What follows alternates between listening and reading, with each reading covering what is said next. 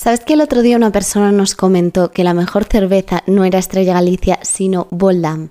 A ver, supongo que todo el mundo tiene derecho a tener una opinión equivocada.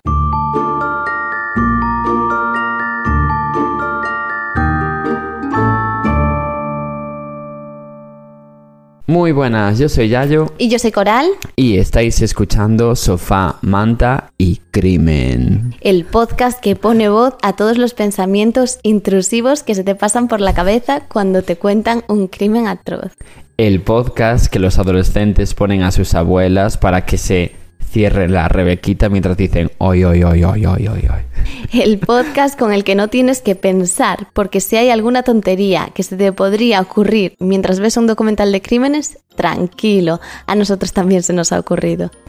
El podcast en el que no tienes que sentirte culpable si has visto que un tal John de mm, 55 años ha asesinado a 25 personas y tu primer pensamiento es John Cortajarena. No te preocupes, no estás solo, eres igual de miserable que nosotros. Absolutamente. bueno, empezamos que si no la intro se nos eterniza como siempre y la gente nos tapa estas cosas. Tienes razón, aunque antes de nada tenemos que contar una cosa muy heavy que Ay, nos sí, pasó. es verdad, es verdad. Bueno, resulta que Spotify nos ha elegido junto con cuatro podcasts de España como Radar Podcaster, que bueno, es el programa que tiene Spotify para apoyar a creadores que ellos consideran emergentes y tal. Sí, así que eh, os podéis imaginar lo flipando que estamos ahora mismo. Ya, totalmente. Así que bueno, si veis algún anuncio en la app de Spotify o en sus redes sociales, pues no os preocupéis, no tenéis un virus. somos nosotros que hemos logrado engañar a la industria del podcast fingiendo que somos talentosos, siguiendo las indicaciones de Selena Gómez cuando fingió que sabía cantar. Efectivamente, nuestra musa. Efectivamente. Y bueno, basta ya de rollos, que si no, esto no empieza nunca. Vale. Eh, ¿Quién empieza de los dos hoy? Yo, me toca a mí. ¿Segura? Tengo que comprobarlo. No, Bueno. empiezo yo. Y tengo un caso bastante interesante, porque resulta que hay, hace poco salió un documental en HBO contando la historia. Ah, vale. Y a ver, a ver qué te parece. Creo que conoces algo, pero bueno, a lo mejor te sorprendo con algún dato. Vale. Es el caso de Natalie Grace. Ay, sí, sí, sí, sí que conozco. O sea, es que yo también vi que iban a sacar un documental, pero bueno, no, no lo llegué a ver. Pues sí, y en el año que ocurrió todo, más o menos, fue en el 2010-2012. Vale. Bueno, pues vamos a empezar. Te voy a poner en contexto. Natalia, bueno, Natalie, Na- Natalia para los Para amigos. los colegas. Sí. Nació el 4 de septiembre del 2003 en Ucrania. Vale. Era la hija biológica de Ana, un apellido que, bueno, no voy a intentar pronunciar. O sea, Ana Gama, le vamos a llamar, que es su segundo apellido. Vale. Y después de su nacimiento, del nacimiento de Natalie, le diagnosticaron una displasia espondiopis... Epifisaria. Eso, eso mismo, congénita. Es que es un nombre un poco complicado. ¿no? Sí, la verdad que sí. Bueno, esto era una forma mm, rara de enanismo. Hmm. Bueno, no sé si está muy bien dicho, pero para que me entendáis. Así Vale. lo pone en todas las fuentes que vi. Vale. Bueno, pues su madre dio en adopción, o sea, su madre biológica la dio en adopción porque no podía con todas estas limitaciones. Y dirás, ay, te sale una niña que pues tiene problemas y tú coges y la das en adopción. Es que requería muchas operaciones y la madre no podía pagarlas. Ya, no, no, a ver, yo lo entiendo perfectamente. Claro. Entonces, bueno, eh, aparecen aquí en escena Michael y Christine Barnett. Vale. Ellos eran una pareja que llevaban 15 años felizmente casados, que bueno, después de 15 años no sé si estás muy feliz, pero, después de estar casado, no sé si estás muy feliz. pero hay parejas que sí, entonces bueno. Y ellos tenían tres hijos. El hijo mayor tenía Asperger, aunque hay algunos sitios en los que pone que tenía autismo. Yo entiendo que tiene Asperger porque, Es- está dentro del- espectro bueno, autista. aparte, pero no, es seguro autismo. Que, no, pero claro. que seguro que va por ahí. Los tiros seguro que escribió, escribieron autismo, pero en realidad es un TEA. Exacto, un TEA. Pero yo creo que sería Asperger más concretamente por Hmm. el hecho de que decían que era un niño muy, muy, muy inteligente y este rasgo es más de niños Asperger. Que bueno, tiene por qué, pero bueno. Y eso, que tenía la inteligencia súper alta porque a los 15 años había ganado varios premios y había dado varias conferencias. De Joder. hecho, la familia organizaba reuniones para padres con hijos con algún tipo de Asperger y tenían, bueno, algún tipo de TEA y tenían como pues una especie de guardería en su casa para niños con necesidades especiales. Y además, ella, Christine, era la autora de La Chispa, que era un libro sobre autismo contando la experiencia. Ah, vale. Bueno, de momento todo más o menos normal. Sí. Entonces, a principios del 2010, la pareja decidió que ya era hora de adoptar. Y decidió adoptar a una niña haitiana, pero no pudo ser. Entonces, meses después, la pareja recibió una llamada diciéndoles que serían la familia perfecta para una niña con ciertas limitaciones, de solo 6 años de edad. La agencia también les informó de que tenían 24 horas para decidir, que es algo súper poco común porque en realidad las adopciones suelen tardar Sí, bastante. llevan tiempo. Mm. Y ese mismo día la pareja voló a Florida para adoptarla. Vale. Entonces, bueno, lo que pasó fue que otra pareja adoptiva había dejado a Natalie en el lugar. Y ellos solo los vieron entrar y salir, como quien deja en tu casa un paquete del Amazon. Ya, en Tal realidad. cual. Y cuando se conocieron, Natalie se acercó a la pareja y súper sonriente los llamó papá y mamá. O sea, Vale. que todo parecía que iba muy bien. Todo estaba saliendo a pedir de Milhouse. Exacto. Y Christine pensó que la niña, que ya que tenía la misma edad que su hijo, pues que podrían crecer juntos y pues ser la familia perfecta. Sí. Entonces, bueno, la primera noche, cuando Christine fue a bañar a Natalie, notó que la pequeña ya tenía vello púbico. Entonces esto fue raro. Sí, a ver, porque era muy pequeña, ¿no? Sí. Y se, sí, seis años. Entonces se pusieron a hacer pues búsquedas en internet, en Google. Lo peor que puedes hacer. Sí. Y vieron que la edad mínima para que esto sucediera era de 8 años. Pero bueno, la pareja decidió olvidarlo porque por lo que fuese, pues podía crecerle antes. Sí, un poco antes y ya Sí, estaba. pero bueno, 6 años, pronto. Y otro día pasó también un suceso un poco extraño, pues un poco relacionado con lo que, lo que te contaba. Que Christine mm, se encontró como ropa interior de Natalie manchada de sangre. Y ella le confesó que había- le había bajado la regla, pero que no se atrevía a decírselo porque le daba pues, cosa. Pues no le apetecía llegar y ala. Me bajó la regla, claro. Todo el reglote ahí. Sí, y bueno, pues simplemente eso. Y bueno, un tiempo más tarde los padres eh, la, la llevaron al médico porque se tenía que someter a una cirugía de los pies, pues por las deformidades que tenía. Vale. Y bueno, aquí le hicieron una prueba de densidad ósea.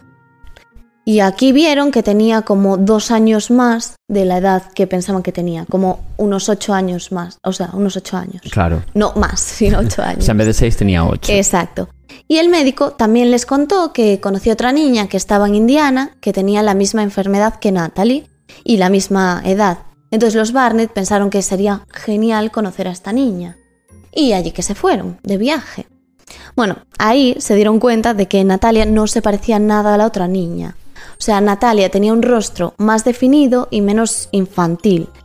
Y los rasgos, pues bueno, eran como más de persona mayor, la dicción, el vocabulario. Y bueno, aquí fue que el padre contaba en el documental que la niña como que eh, metía aire en la boca, como haciendo así, Vale. Bueno, Como para que- los que estén viendo el vídeo. como que inflaba las mejillas. Vale. Pues el padre decía que era que- como que pareciese un poco más pequeña de la edad que tenía.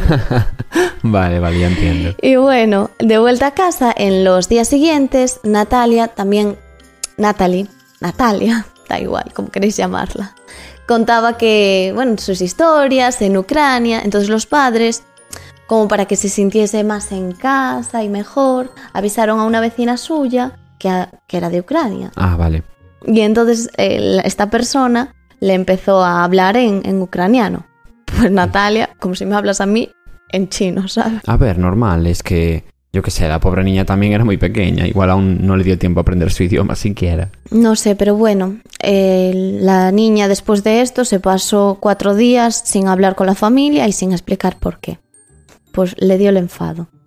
Y en ese punto, pues toda la familia ya sentía cierta tensión. Y además, Natalie comenzó a mostrar comportamientos un poco perturbadores. Por ejemplo, cuando la familia salía en, ca- en- en coche, ella insistía en sentarse junto a su hermano menor. Vale. Y al mismo tiempo, pues ella se hacía sus necesidades y las frotaba por el cuerpo de su hermano. Lo más normal. Y de hecho ella también alguna vez intentaba tirarse del coche, pues para llamar la atención, lo típico que dices, uy, hazme casito, Sí, me, me tiro, me tiro a 120 kilómetros por hora por la autovía. que me tiro. Bueno, y Natalie también hacía cosas como chantajear a sus hermanos, les escondía los juguetes y no se los daba. Y también, pues tuvo una afición, como otra cualquiera, súper respetable, que le dio por esconder cuchillos debajo de la cama. Ah, bueno, lo más normal. Coleccionas cuchillos. Y bueno, eso, eh, también ponía cosas como en la escalera, cosas afiladas para pues que sus hermanos Para se que alguien se la clavara. pies, claro. A ver, yo he de decir una cosa, y es que, claro, todo me parece súper raro, menos lo que le hace a los hermanos pequeños, porque, quiero decir, tú con tus hermanos pequeños eres un sociópata siempre. O sea, a mí mi hermano mayor me tiene, es que me tienen hecho cosas que son denunciables, o sea, literalmente. Entonces, yo ahí ya no juzgo. Ahora, intentar tirarte por el coche, pues, claro, ahí ya igual no procede. Sí, y hacía pues cosas extrañas, como por ejemplo decirle a sus padres que deseaba verlos muertos. Ah, bueno. Y la familia todo esto lo mantuvo en secreto porque les daba vergüenza o también sentían que era como una pequeña fase de rebeldía de la niña adaptándose. Con ocho años. Bueno, pero la presión de los padres pues aumentó y decidieron pues buscar una ayuda médica pues, que, que hiciese algo con esto. Y la llevaron al terapeuta, quien después de algunas consultas la diagnosticó con sociopatía. ¿Qué te parece? Según el médico, ella entendía lo que, el impacto que causaban sus acciones y tenía placer con ello. Ah, Entonces, bueno, dos veces, de hecho, Ma- Michael, el padre, se despertó en medio de la noche y se dio cuenta que ella los observaba mientras dormía. ay, qué mal rollo. ya me jodería. Imagínate despertarte y ver a la niña quieta. Así, con un cuchillo. Exactamente, con un cuchillo. La primera vez ella contó que, bueno, que simplemente lo estaba observando, pero la siguiente tenía un cuchillo, como decías, pero le juró a su padre que no sabía lo que estaba haciendo. O sea, como, ¿cómo he llegado hasta aquí con Como un cuchillo? sonámbula. Sí. Plan, uy, qué casualidad, no sé a dónde iba. Iba a la cocina a hacerme un té y de repente aparecía aquí. Con un cuchillo en la mano, Sí. delante de vosotros mientras dormís. Pues lo típico. Y la familia continuó con la terapia, pero mm, la verdad es que en vez de mejorar, todo iba a mal. Y en otra ocasión, Natalie le dijo a su madre que la ayudaba a fregar, y cuando su madre se despistó, le había puesto en el café pues productos de limpieza. Adiós. Friegasuelos, imagínate. Y claro, cuando la madre le preguntó y le dijo, oye, ¿por qué estás haciendo esto? Le dijo, nada, simplemente pues te quería envenenar. Ah, bueno, mm, lo normal. Pues igual le daba el toque al café, de repente un poco de fairy. Claro. Entonces Natalie fue llevada a un centro psiquiátrico, pero el médico pues dijo que tenía que regresar a casa y ser vigilada constantemente. Yo creo que el propio psiquiátrico le tenía, bueno, centro psiquiátrico le tenía miedo. Puede ser, igual dijeron, uy, no.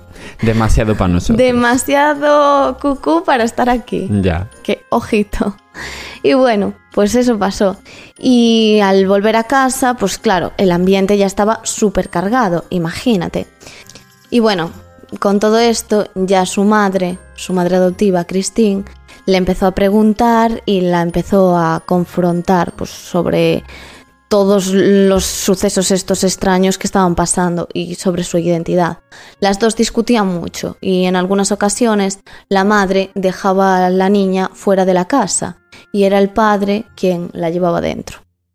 Y bueno, presenciando uno de estos episodios, una vecina llamó a la policía y se presentó una denuncia por negligencia. Al llegar al sitio, la policía pues escuchó el relato de los padres y se abrió una investigación para comprobar la verdadera identidad de la niña. Y la policía, pues poco a poco consiguió obtener el certificado de nacimiento ucraniano de Natalia Vale. y descubrieron que su madre la había abandonado en el hospital. Y bueno, eh, aquí los documentos demostraban que la niña aún tenía la misma estatura, entonces era raro que a pesar de que tuviese enanismo, esa niña no hubiese crecido en absoluto. Entonces, claro, como que las dudas ya estaban todo el rato presentes en la familia. Y aquí, pues es que no se sabía muy bien la edad de la niña, claro. Y Natal, Natalie admitió que en el orfanato le habían dicho que mintiera sobre su edad ya que, bueno, evidentemente si era más joven, pues esto facilitaba su adopción. Vale. Y eso le habían dicho que mintiese sobre la edad y se realizó una prueba de densidad ósea y el resultado reveló que tenía 11 años de edad.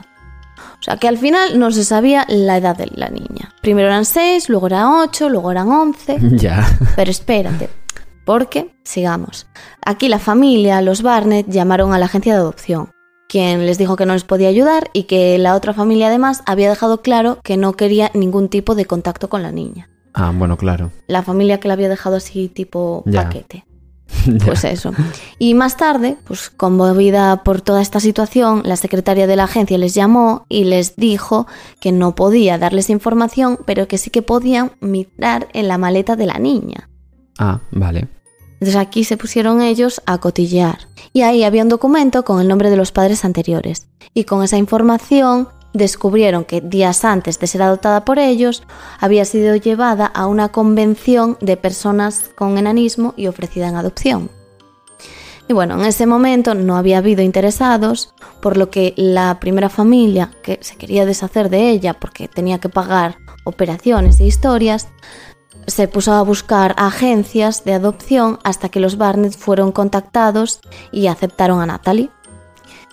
Y pasó un- menos de un año con esa familia, que siempre se negaron a hablar sobre el caso. Y luego fue cuando los Barnett la adoptaron, con los seis años que tenía. Vale. Supuestamente, claro. Y bueno, aquí se miró todo, se revisó y en junio del 2012 los Barnett pidieron al juez que su versión fuese escuchada y que la edad de Natalie fuera modificada. Entonces el juez eh, dictaminó que su año de nacimiento era el 1989. O sea que pasó de ser una niña de nacer en el 2003 a nacer en el 89. O sea que tenía, ¿qué? 22 años. Sí.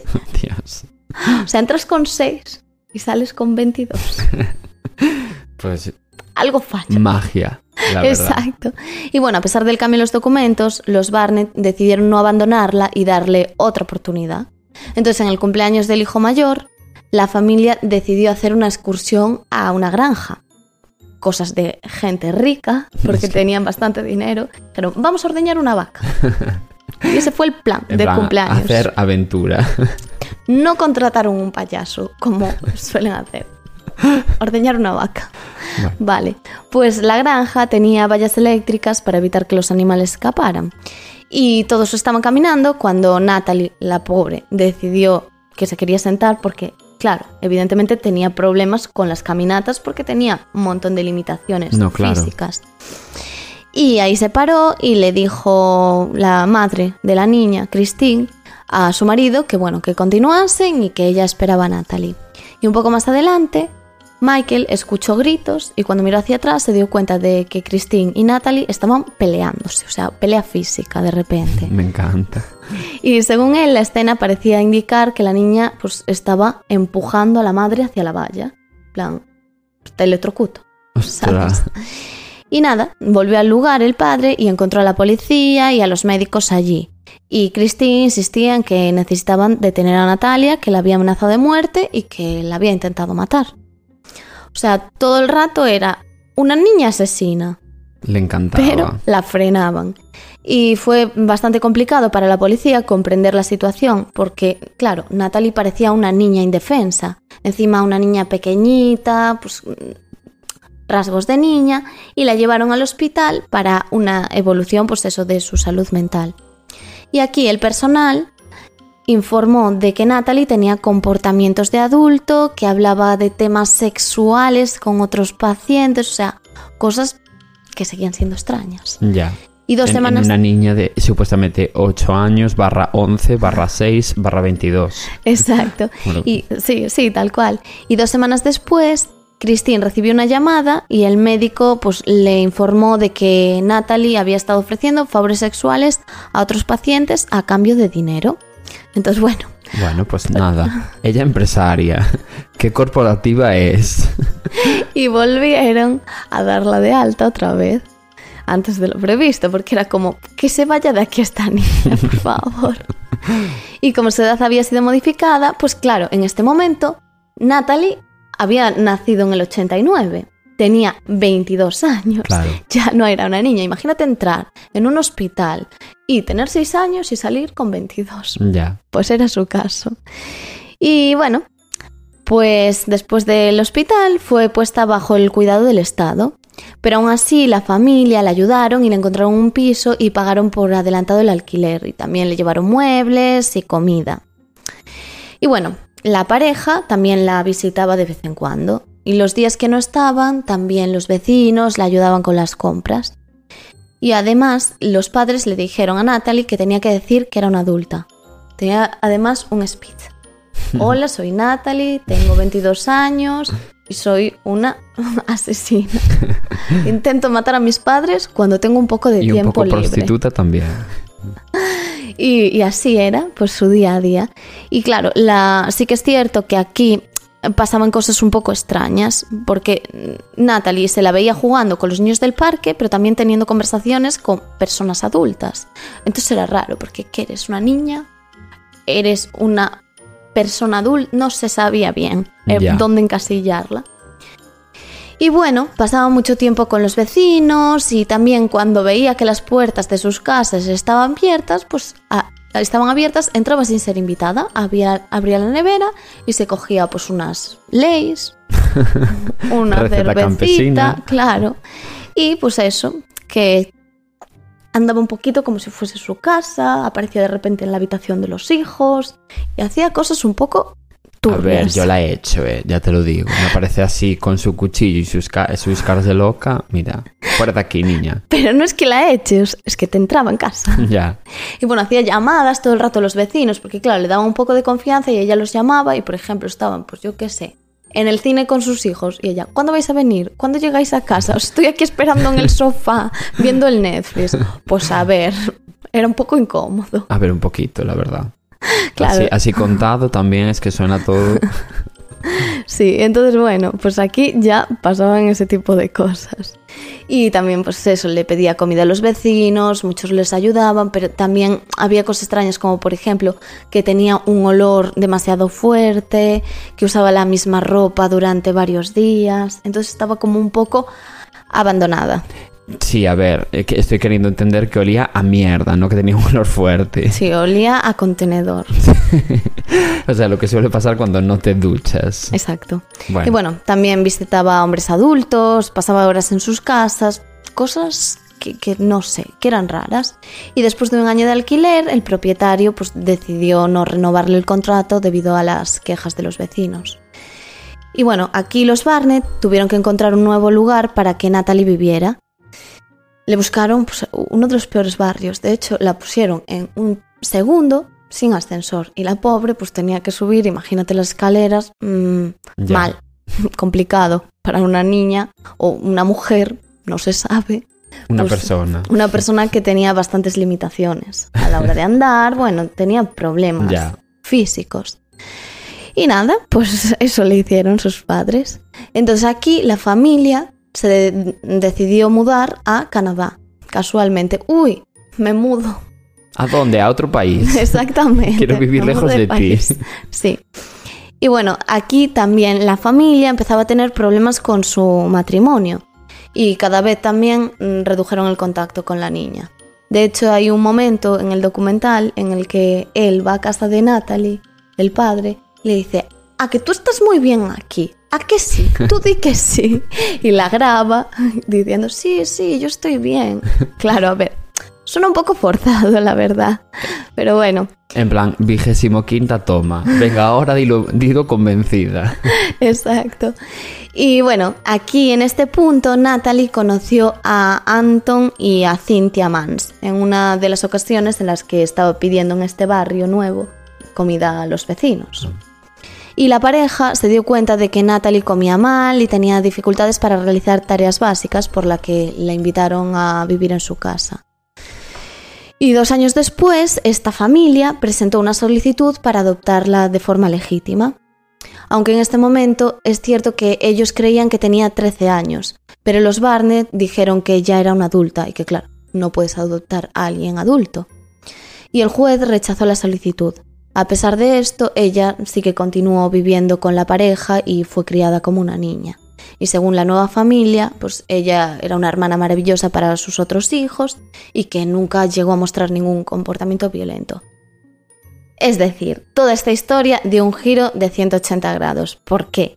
Porque claro, ya no se creía la versión de la familia, todas las historias que contaron de esta niña supuestamente asesina. Entonces, bueno, la familia nueva ya no tenía datos de esta violencia ni nada. Ya, eso es un poco raro, ¿eh? Sí. La verdad.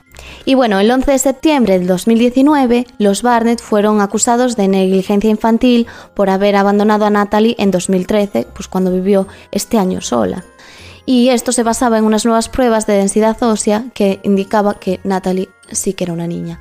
De hecho, contactaron con su madre biológica, consiguieron encontrarla y se confirmó que la niña sí había nacido en 2003. O sea, que el juez, pues seguramente un poco condicionado por la familia, había dicho que había nacido en el 89 cuando evidentemente no era verdad. Y sí que es cierto que las personas con enanismo, pues a lo mejor tienen como diferentes problemas, por ejemplo, les sale el vello antes. Sí, no, eso sí que es verdad que les pasa, ¿eh? Lo de los dientes, que a lo mejor no tienen dientes de leche, a pesar de que sí que sean niños. No, o por ejemplo que te baje muy pronto la menstruación. Eso La es menstruación. súper típico también de una persona con enanismo. Exactamente, entonces había cosas que sí eran normales para esa niña y la densidad ósea sí que parece de una persona más mayor. Pero claro, porque tienes es- Esa enfermedad, Esta claro, es que no se puede comparar con una persona, quiero decir, típica. Sí, y la familia fue arrastrada, ar- arrastrada no, arrestada y liberada después de pagar una fianza de 5.000 dólares cada uno. Bueno, aquí fue cuando los medios de comunicación se enteraron de la historia y bueno, circo mediático. Y en ese momento ya ni siquiera eran una, una pareja los dos, pero bueno, seguían afirmando que eran las víctimas de toda esta historia. De hecho, Natalie participó en programas de televisión junto a su nueva familia y la madre biológica seguía diciendo que la niña pues que no podía ser una adulta y que sí que estaba confirmado que había nacido en 2003. Y bueno, ya te imaginas. De hecho, uno de los hijos de la familia dice que su madre no es completamente inocente y en el documental sale también diciendo, bueno, prefiero no decir nada para no perjudicar a mi madre. Chico, ya lo estás haciendo diciendo eso. Y bueno, salen haciendo el drama de, ay, no voy a decirlo, no sé qué, y el padre, venga, no pasa nada. Bueno, que al final lo que hacen el hijo este y el padre es echarle la culpa a la mujer, contar escenas de violencia que vivieron en las que pegaban a la niña, o sea, en la que la madre adoptiva le pegaba, y bueno, como que están bastante en contra de ella. Y en cambio, por su parte, Christine vive con sus otros hijos en otra casa completamente diferente. Vale. Y también, pues, un poco mm, siguen con la misma historia de que la niña era adulta y bueno, que el... Y hacía cosas raras. Sí, sí, que actuaba raro. Entonces, bueno, lo que se piensa es que los padres no querían hacerse cargo de la niña, por eso la dejaron un piso con el certificado de que era una adulta durante un año. Pues preferían hacerse cargo de su hijo mayor que consideraban un genio. Y de hecho se celebró un juicio que fue hace relativamente poco en el que los padres salen inocentes. Pero bueno, está claro que la opinión popular no está muy de acuerdo con esto. Además, en el documental se ve como el padre miente y exagera bastante todo. Y en 2019 había dado una versión echando de- la culpa de toda la niña y ahora culpa de toda su exmujer. Que bueno, que su exmujer tampoco es que sea muy inocente. Y además esta, mm, la exmujer engañaba a su marido con todo lo que podía. Y la niña sí que es cierto que estaba bastante loquita, o sea, era una niña rara, pero no rara bien, sino de esto que te bañas con la tostadora porque te parece divertido. Entonces, bueno, que la niña sí que tenía sus problemas, pero realmente sí era una niña y claro, la abandonaste cuando, cuando no se podía valer por sí misma, ya para empezar, y cuando era una cría que, que tampoco. Que Entonces, tendría mm, pues 10 años o 11 o los- la edad que tuviese en ese momento, pero era una niña, literal. Exactamente. Y es normal que tuviese comportamientos turbios como pedir comida, como no ducharse. Evidentemente, pues no estás como para vivir sola. Ya. A ver, este caso yo mm, no lo conocía eh, con detalle, ¿no? Pero más o menos algo sí que sabía. Y, a ver, yo siempre tuve la sensación de que... O sea, yo no me fío de la versión de los padres, sinceramente. Me parece muy raro que la niña se comporte como una lunática toda su vida y de repente cambie de familia y la niña ya sea una persona completamente normal. Pues no sé. Alguien miente ahí. O la niña de repente aprendió a sociabilizar de forma habitual y normal con el mundo o los padres se estaban inventando que la niña hacía cosas raras. Porque si no Claro. es imposible. Exactamente, y a ver, muchos de los datos de la niña apareciendo con cuchillos y lanzándose por el coche son cosas que contaron los padres. Entonces, ¿hasta qué punto es cierto? Claro, claro. Y Ya en se el- me refiero. Claro, sí, sí, sí. Y en el propio documental es cierto que el padre pide perdón a la niña y el hermano, pues ya ves las cosas que dice de su madre. Ya. Entonces, bueno, que es un caso bastante turbio. Y lo bueno es que aquí no muere nadie. Así que podemos decir que es una historia feliz. A ver, hasta qué punto, pero sí. No hay asesinatos. Lo Ya. hemos conseguido esta vez. Yo me siento orgullosa, la verdad. bueno, pues muy bien. Pues si quieres ya eh, empiezo yo con mi caso. Venga, Porque si no este capítulo se va a hacer eterno. como siempre. Exacto. Bueno, voy a retomar el tema de los crímenes japoneses un poco por rememorar el capítulo 3, el de Junko Furuta. ¿Cómo te gusta? Es que claro, a pesar de que... A ver, yo ahora escucho ese capítulo y me quiero cortar las venas, eh, la verdad, porque da vergüenza ajena. Pero está mucho mejor que el capítulo 1, el que lo empezó todo, que ese sí que no lo escucho ahora, porque es que si no, de verdad que literal lo borro. Sí, fueron unos inicios duros, la verdad. Así que bueno, a lo que voy. Mi protagonista de hoy se llama Natsumi Suji. eh, y nació en 1992. Bueno, luego lo explicaré, pero toda la historia de, esta chica transcurre cuando ella tiene 11 años. O sea, quiero es una niña. Sí. Contra todo pronóstico y para diferenciarse un poco de, de lo habitual en este podcast, Natsumi tuvo una infancia súper normal, o al menos aparentemente, me refiero. No sabemos luego ya los pormenores de su infancia, pero no tuvo ninguna infancia traumática, ni nadie asesinó a nadie, ni nadie violó a nadie. mm, Perfecto. Y demás. Sin traumitas. Exactamente. A Natsumi le molaban muchísimo los deportes y tenía además muy buenas notas en el instituto, en plan, era una niña bastante inteligente. De hecho, tenía un coeficiente intelectual de 140, que solo tiene el 0,5% de la población mundial. O sea, es lo que hoy en día eh, se conoce como altas capacidades. Como el niño de mi caso. Sí, exactamente, pues lo mismo. Pues eh, como el deporte le gustaba tanto, mm, claro, le consumía muchísimo tiempo, entonces sus notas empezaron a bajar un poco. Porque claro, en realidad no tenía tiempo suficiente como para jugar a, a lo que jugara de deportes y a mayores estudiar. Entonces, pues bueno, se le hacía un poco bola y, y- y le empezaron a bajar las notas en varias asignaturas. Así que su madre se preocupó y le pidió que dejara los deportes al menos de forma temporal. Vale. Bueno, pues Natsumi, ahora que tenía mazo de tiempo libre, en vez de dedicarse a estudiar, se obsesionó con internet y con las películas de terror. Concretamente las de Gore, que bueno, le encantaban. De hecho, una de sus películas favoritas es Battle Royale, que bueno, es una película de culto, es una película muy, muy, muy famosa, que trata de unos eh, estudiantes que son enviados a una isla desierta y se tienen que matar entre ellos para sobrevivir. Y Lo hecho- típico que ven los niños de 11 años. lo típico, pero es que risas son risas, pero esa película es como la inspiración de muchas películas de hoy en día o de videojuegos, por ejemplo el Fortnite se llama Fortnite Battle Royale por esta película, porque en el fondo solo queda uno en el Fortnite al final de la partida, por lo mismo. Y los Juegos del Hambre y toda la saga está basada también un poco en esta película, quiero decir. Que, que, mm, que tuvo mucho impacto en la cultura, ¿sabes? Esta peli. Y bueno, eh, con este contexto, a Natsumi se le ocurrió crear una página web con anima- animaciones de terror. Incluso empezó a hacerse medio famosa dentro del mundo del gore. Bueno, pues un día eh, Natsumi tuvo una discusión con una amiga suya que se llamaba Satomi Mitarai. Bueno, Satomi para los colegas. Vale. Eh, que era su mejor amiga y una de sus compañeras de clase.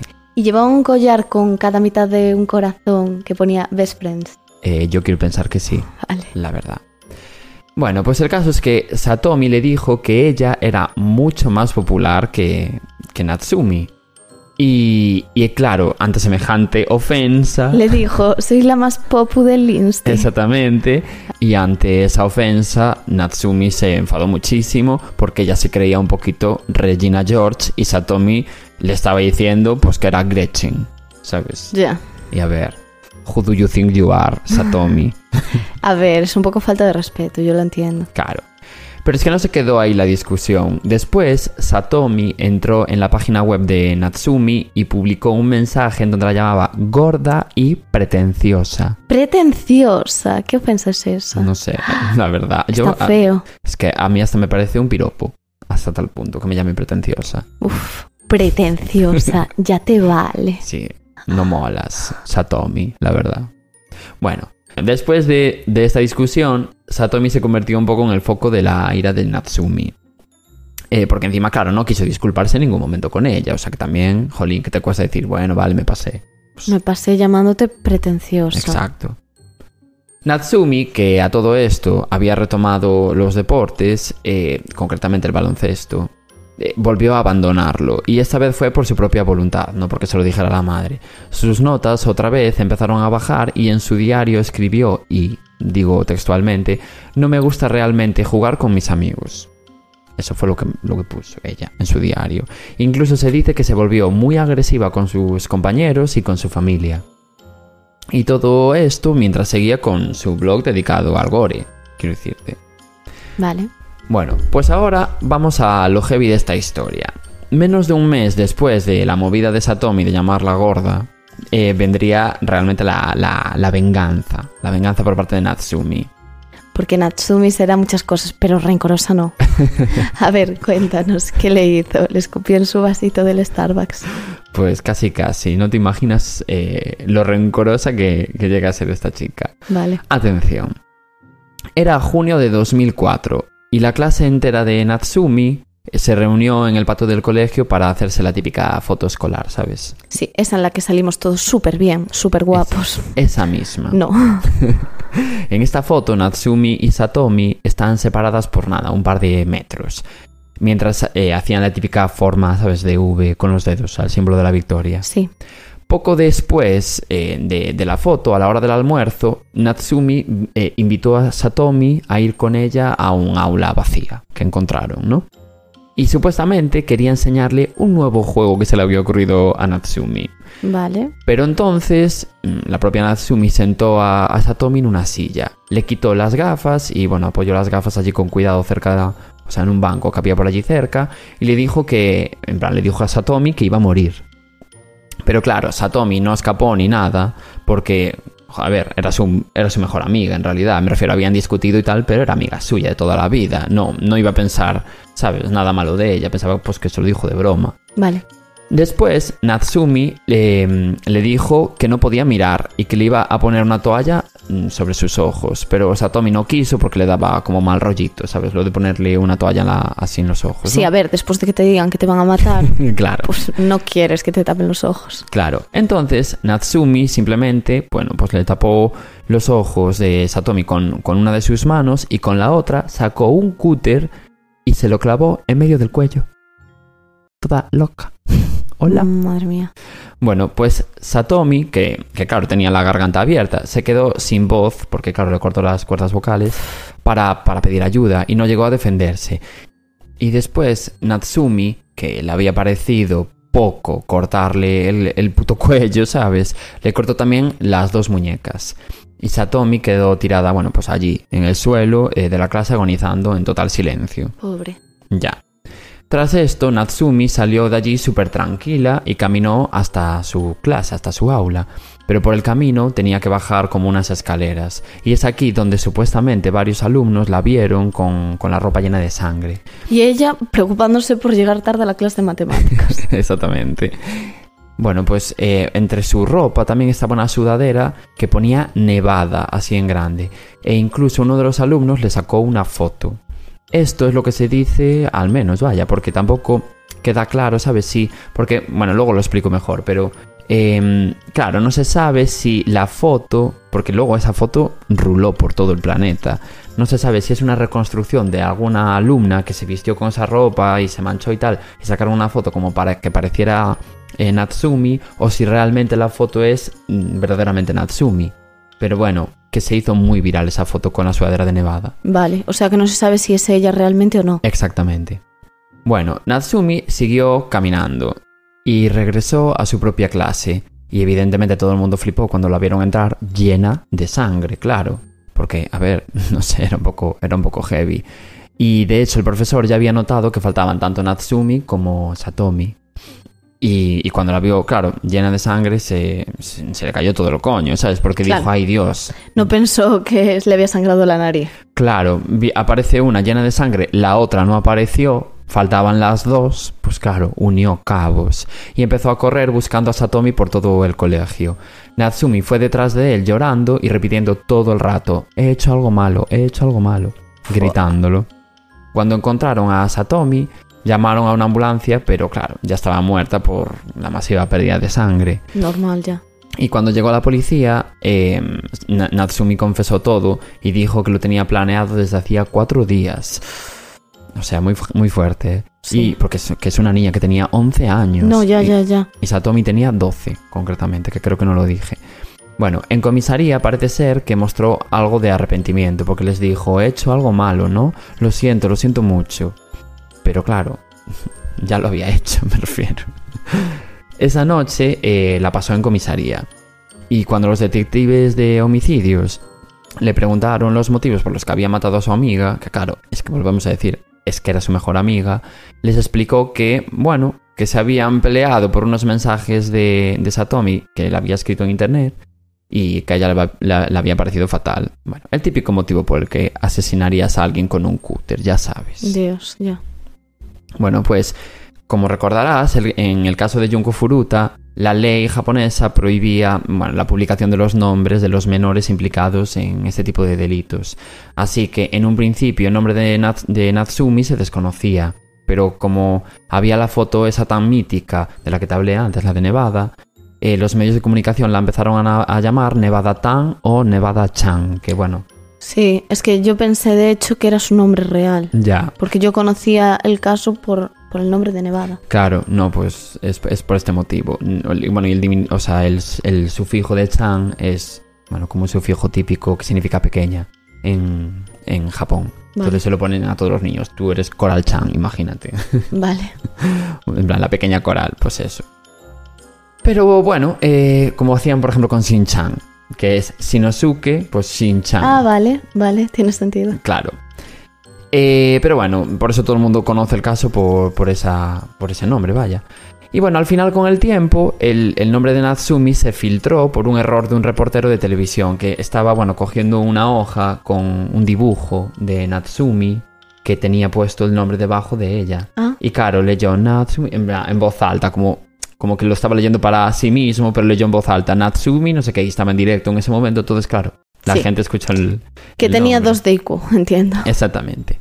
Bueno, pues eh, Natsumi, por supuesto, fue enviada a un reformatorio y sentenciada primero a dos años de reclusión, porque claro, es que tenía 11 años, ¿eh?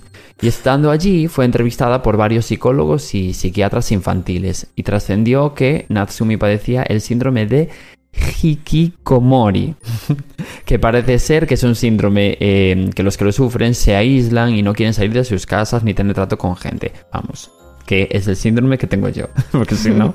Vale. Pero No ¿qué tiene que ver eso con asesinar a Peña? A- absolutamente nada, porque de hecho también se rumoreó que esto no está, esto no está asegurado, ¿eh? que podía tener otro síndrome, que es el de Asperger, pero ninguno de los dos eh, síndromes explicaría ni la agresividad de la niña ni que quieras cargarte a nadie, ¿sabes? Claro. Quiero decir, es irrelevante completamente, pero bueno. Cumplidos los dos años en el reformatorio, en septiembre de 2006 le dieron dos más de encierro, porque querían seguir evaluándola para, bueno, asegurarse que, que estaba reformada, digamos, ¿no? Normal. Claro. y en mayo de 2008 le otorgaron el arresto domiciliario. Y bueno, la corte japonesa dijo que ella había desarrollado ya las habilidades sociales suficientes como para interactuar con otros en la, en la sociedad, y las autoridades locales admitieron que no buscaban una sentencia adicional. Y en 2013, con ya 20 años, fue liberada y se trasladó con su familia a un lugar desconocido y que a día de hoy evidentemente no se sabe porque si no la acosarían. Y bueno, por si esto todo fuera poco, quiero comentar una cosa de, de este caso que me resulta bastante heavy, ¿no? Que mm, resulta que los cosplay, emulando la imagen de Natsumi, se pusieron súper de moda. En plan, con la sudadera de Nevada y todo el rollo, Dios, ¿no? qué horror. Y algunos fanáticos buscaron información sobre ella y llegaron a descubrir dónde había vivido. Y por culpa de eso, la casa en la que Natsumi vivía de aquella se convirtió en un sitio como de peregrinaje, así para, no sé, para gente lunática. Ya, como se hace muchas veces en Estados Unidos, que hacen tours por las casas de los asesinos así más emblemáticos. Exacto, exacto, por lo mismo. Incluso un grupo de rock alemán se rebautizó en su honor como Nevada Tan. Y la banda Fecal Matter Discorporated le dedicó un disco, y cito textualmente, a ella y a todas las pequeñas japonesas que asesinan gente. Ah, muy bien. O sea, No sé. de verdad. O sea, es que hasta un grupo australiano compuso una canción en honor a Nevada. Rollo, como que se convirtió en un icono, ¿sabes? Como de la cultura pop, digamos. Un icono de las niñas asesinas. Exacto. De hecho, la Universidad de Nevada se forró vendiendo eh, sudaderas de, de Nevada. Porque, claro, la sudadera que llevaba ella puesta no era una sudadera random, era una sudadera de la Universidad de Nevada.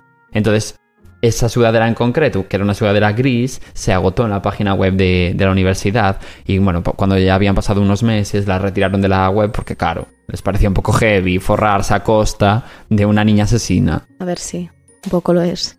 Sí, a ver. Y hoy Nevada, bueno, tiene 28 años y, y vive en algún rincón del planeta. Bueno, no, 28 no, debe de tener, claro, nació en el 92. Ah, entonces tiene 31, 31, claro. Claro, sí, tiene pues eso, 31 años. ¿no?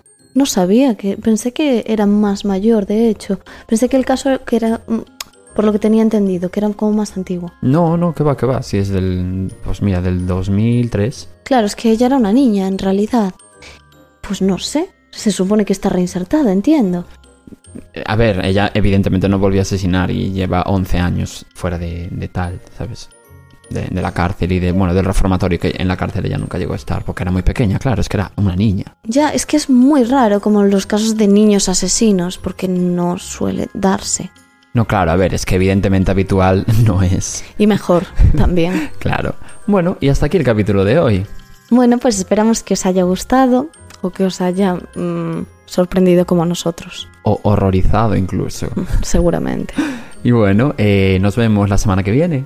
Y seguidnos en Spotify, que nos hace muchísima ilusión. Y nada, también podéis seguirnos en nuestro Instagram de Sofamante Crimen. Exactamente. Y nada. Chao. Chao. Bueno, pues no sé qué, no sé qué, no sé. Bueno, pues no sé qué, no sé qué, no sé cuántos. No sé qué, no sé qué, no sé cuánto. Tienes una herida aquí. Ya, no sé con qué me. ayer la noche. Muy buenas, yo soy Yayo. Y yo soy Coral. Y estáis escuchando. ¡Ay! ¡Qué daño!